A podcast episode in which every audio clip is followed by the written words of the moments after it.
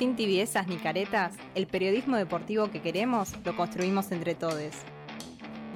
No se mancha, una mirada popular, feminista y revolucionaria del deporte.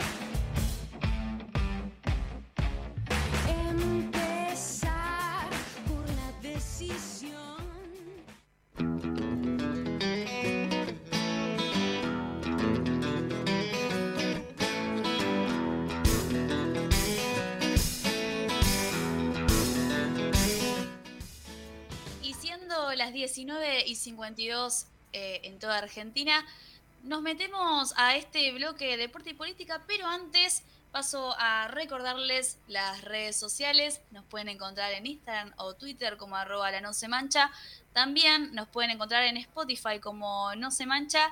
Y em, también recordarles que en Instagram está el link donde pueden donarnos cafecitos, que solamente salen 50 pesos y siguen aportando a este hermoso espacio que los construimos entre todos.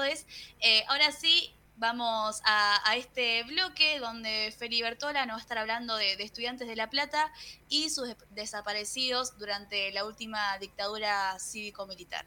Todo tuyo, Feli. Muchas gracias, Valen. Eh, bueno, primero que nada, hoy como no estaba Edu, como venía diciendo, ya la última vez que, que él no, no, no, había podido participar de, del programa, aproveché para volver un poquito a, a la temática deporte, deporte, deporte y política directamente desde, desde el fútbol. Es algo que, que a mí me, eh, me apasiona bastante, digamos, o que le fui encontrando la vuelta, ¿no? Me parece que desde que arrancamos la No Se Mancha ya por el 2019, eh, me fue gustando mucho la articulación entre, entre el deporte y la política, entre la militancia y el deporte. Y, bueno, eso llevó al caso de que hoy esté empezando a cranear de a poquito mi tesis de la licenciatura de comunicación social, eh, específicamente sobre una investigación de eh, los hinchas del Club Estudiante de La Plata que hoy se encuentran desaparecidos, ¿no? que son alrededor de, eh, con la investigación que llevo, ya son 11. Hoy lo que quiero contar, voy a aprovechar para, para sacar un poquito de lo que he estudiado y lo voy a dispersar por esta columna, es la previa a, a, lo que son los desaparecidos estudiantes, ¿no? Entre ellos tenemos eh, a Daniel Omar Favero, bueno, el, centro cultural que, que, eh, que, alberga Radio Estación Sur, ¿no? Eh, Daniel Omar Favero, Horacio Húngaro, Diana Teruggi, Laura Carlotto, Rodolfo Walsh, Roberto Santucho, Sergio Karakachov, Joaquín Areta, Claudio de Hacha, eh, Antonio Chua, Antonio Jorge y Vázquez Aníbal eh, Romero son alumnos de, los casos. Em, que bueno, que, eran hinchas de, del Club Estudiante de La Plata y eh, fueron desaparecidos por, por, la última dictadura militar. Pero hoy querría hablar un poquito del antecedente y la previa, que para mí es lo que hace que Haroldo Conti, perdón, me, faltó Haroldo Conti también, hincha de, del Club Estudiante de La Plata, que bueno, esto, ¿no? Un antecedente a lo que creo que son algunos de eh, los desaparecidos estudiantes, ¿no? A lo que quiero llegar es un poco a la historia de vida de Roberto Marelli, que era el médico de, del estudiante de, de Sueldía, y que Roberto Marelli era abiertamente marxista y que ya en los últimos años de su vida, no marxista ortodoxo, sino marxista bastante apegado y cercano a, lo, a lo, popular, que creo que podría tener eh, una cercanía muy, muy grande con, eh, con otro, otro militante de La Plata, que también así entre suburbios se dice que, que era estudiantes, que era John William Cook, ¿no? El histórico, va, me parece que, que la cara más concreta de, del peronismo revolucionario, ¿no? Esta cuestión de acercar el peronismo al marxismo, en realidad, acercar el marxismo al peronismo. Eh, dicho esto, me parece muy interesante contar un poquito la vida de, de Roberto Marelli. Esta historia la, me llegó hace poco, yo ya venía masticando y pensando en la cuestión de, la tesis y, ver cómo articulaba la historia del Club Estudiante de La Plata y, su, su, tricampeonato de América y su, y su intercontinental con, con, los movimientos revolucionarios y tercermundistas. Y hace un tiempito, hablando con, con Agustín Arzac, eh, graduado de la Facultad de Periodismo y compañero de la, de la agrupación Jorge Ricardo Massetti, pincharrata obviamente también, me, me, acercó la vida de Roberto Marelli, ¿no? Roberto Marelli, eh, durante la última dictadura, se tiene que, ir exiliado y se va a vivir a Venezuela. Pero años antes, en 1965, antes de, la llegada de, de Subeldía a estudiantes en el, en el 66. Eh, era un médico que venía laburando en, algunos hogares de, niños y demás, y cuando Osvaldo Subeldía llega al Club de Estudiantes de La Plata, eh, le, hace, le hace una invitación básicamente a, participar, a participar eh, en el club, pero la invitación no es a, formar un equipo de, futbolistas, sino básicamente eso, a formar una familia con ciertos valores que, pueda romper con lo establecido, ¿no? Eso es un poquito lo que, lo que le plantea. Eh, lo, que le plantea Subeldía a Marelli para que, para que se sume a, ese, equipo de, estudiantes. La historia me parece que es conocida. En Argentina venía. Estaba, sin, el, estaba sin el chat abierto, perdón. Eh, la, historia, la historia me parece que, es conocida, ¿no? En Argentina hasta el año 1967 había, había una cuestión concreta y una. Eh, y en el fútbol argentino los únicos que salían campeones eran los cinco equipos porteños, River, Boca, San Lorenzo, Racing e Independiente, hasta que en el año 1967 se cambia, se cambia el estatuto de la AFA, comienzan los torneos cortos, hay que mecharlo esto con un contexto eh, internacional de la época y el fútbol argentino, ¿no? Eh, el fútbol argentino está arraigado históricamente tiene una cuestión cultural que es muy lindo analizarlo, lo, plantea muy bien Roberto Baschetti en su libro eh, El Potrero, El Potrero, la Patria y el Ring, me parece que se llama, donde habla un poco de la identidad del fútbol argentino y plantea que en el comienzo de los años 30, con la profesionalización del fútbol y demás, se hablaba de, un fútbol lírico, de las gambetas, demás, eh, que marcaba un estilo de juego, ¿no? La cuestión que ese estilo de juego eh, tan bonito y demás, que tanto se fogoneaba en el fútbol argentino, no daba resultados cuando la selección argentina eh, salía a jugar torneos internacionales, llevando a que en el Mundial, uy, eh, me olvidé el año específicamente, pero de la década del 60 nos comamos seis pepas contra Checoslovaquia y este estilo de juego empieza a tambalear realmente, ¿no? Dentro de eso, por estos mismos años, em, el Subeldía agarra, agarra estudiantes, antes venía de, ser entrenador en Banfield, y en el primer torneo corto, Estudiantes sale campeón del Metropolitano de 1967, lo que, lo que le da el paso a jugar la Copa Libertadores de ese año, eh, de la cual, bueno, lo que le da paso a jugar la Copa Libertadores ese año, y eh, bueno, termina consiguiendo la, consagración y se convierte en el primer equipo chico de Argentina, no solo en salir campeón nacional, sino salir también campeón eh, de, la Copa Libertadores en el año 1967. 68.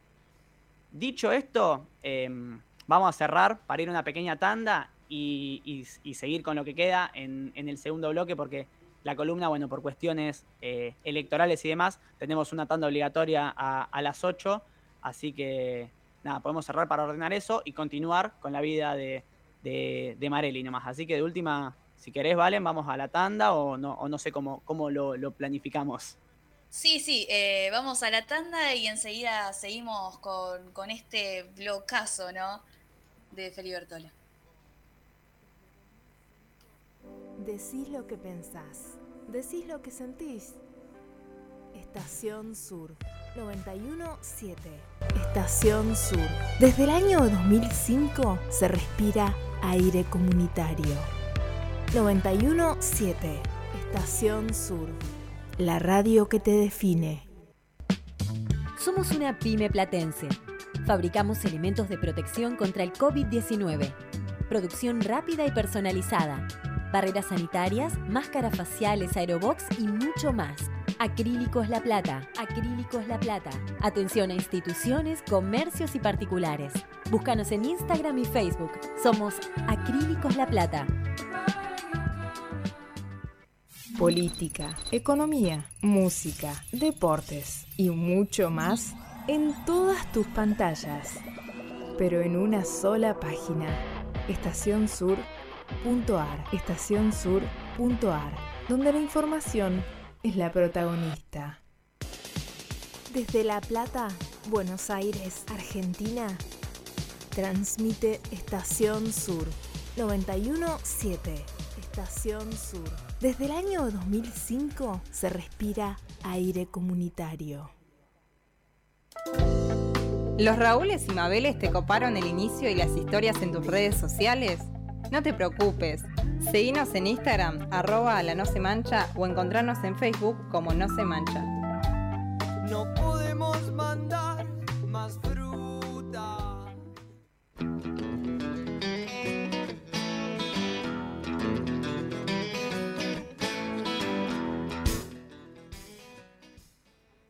Y ahora sí, seguimos con más No se mancha. Eh, bueno, en el anterior bloque, Feli estaba hablando de, estudiantes de La Plata y sus desaparecidos. Em, bueno, venía contando también, ¿no? Lo de la década del 60, precisamente en estudiantes, cuando eh, estaba su día y vino a romper con la hegemonía en el fútbol argentino. Así que te lo dejo a todos para que continúes con, esto. Buenísimo, Valen. Sí, con la introducción es un poquito de lo que fue eh, la primera obtención de, esa Copa Libertadores que después va, a terminar con, bueno, me parece que el hecho, uno de los hechos más importantes en el fútbol argentino y fútbol mundial, que es eh, la, consagración de la Copa Intercontinental que, tiene estudiantes contra, contra Manchester en Inglaterra, que me parece que es un poquito lo que viene a marcar esta, esta identidad de la que yo estaba hablando, que es el disparador para que estudiantes tenga hinchas a lo largo de toda la Argentina con un carácter muy revolucionario, ¿no? Yo estaba hablando de Roberto Marelli. Roberto Marelli es el médico del estudiantes de, de Subeldía, como, como bien decía, como bien venía diciendo.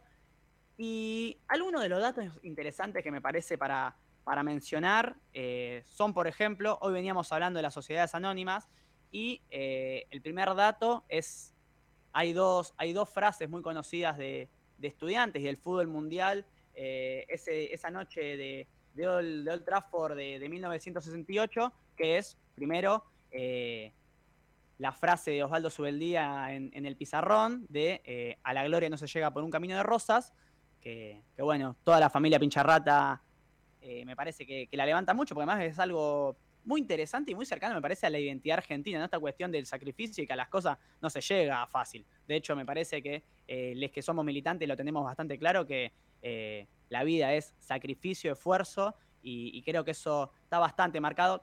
El bilardismo eh, me parece que, hereda, un poco esas líneas, y el fútbol argentino y la identidad argentina creo que, que viene marcada por esta cuestión de, del sacrificio. Acá nadie está tocado por la varita mágica, de ninguna manera, eh, y unidos además somos mucho mejor que, separados eh, y unidos tenemos la posibilidad muchas veces de ganarle al de enfrente que eh, tiene mayores capacidades, ¿no? Cuando digo mayores capacidades me estoy refiriendo específicamente a económicas, por ejemplo, ¿no?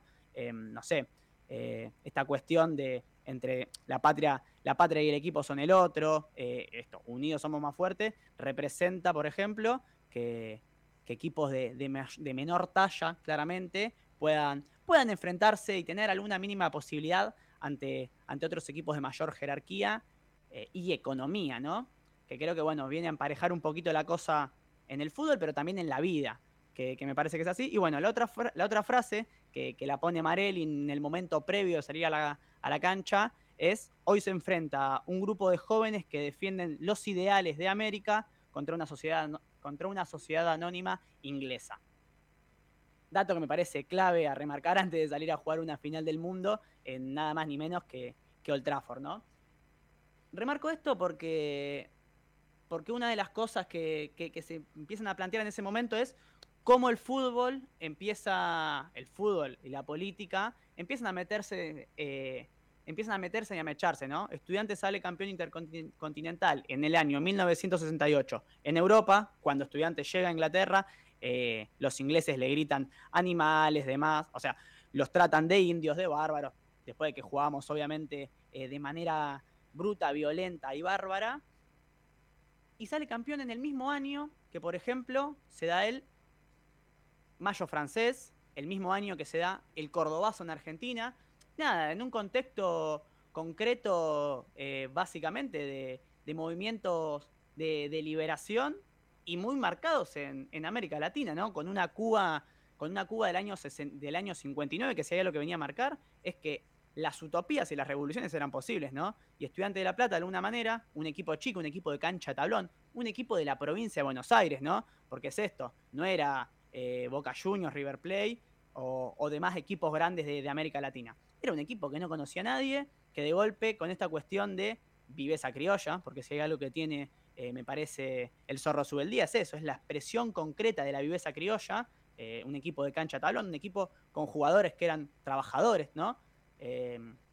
le pueden ganar a eso, a una sociedad anónima inglesa, como, como bien decía Marelli. Y esto me parece que genera una cierta cercanía que hacen que, por ejemplo, personas para la época, ¿no? Para la década del 60, eh, no había hinchas, no estaba regionalizado o nacionalizado la cuestión de ser hincha de un club de otro lugar, ¿no? Menos de un club chico, menos de un club chico como estudiantes. Si era posible que haya un hincha de Boca en Chaco en el 64, en el 68, pero un, de un club como estudiantes nunca hubiese sido posible para mí si no se daba esta cuestión concreta de abrazar la identidad argentina, porque además, repito, ¿no? Como veníamos diciendo, la selección argentina de fútbol y su modelo de juego venía en crisis. Y me parece que la victoria del estudiante de Subeldía, de esta manera, ¿no? A través de la viveza criolla, la victoria de los de abajo, genera un poco esa identidad y hace que, por ejemplo, Roberto Santucho, eh, general, básicamente, eh, del Ejército Revolucionario del Pueblo, de los mayores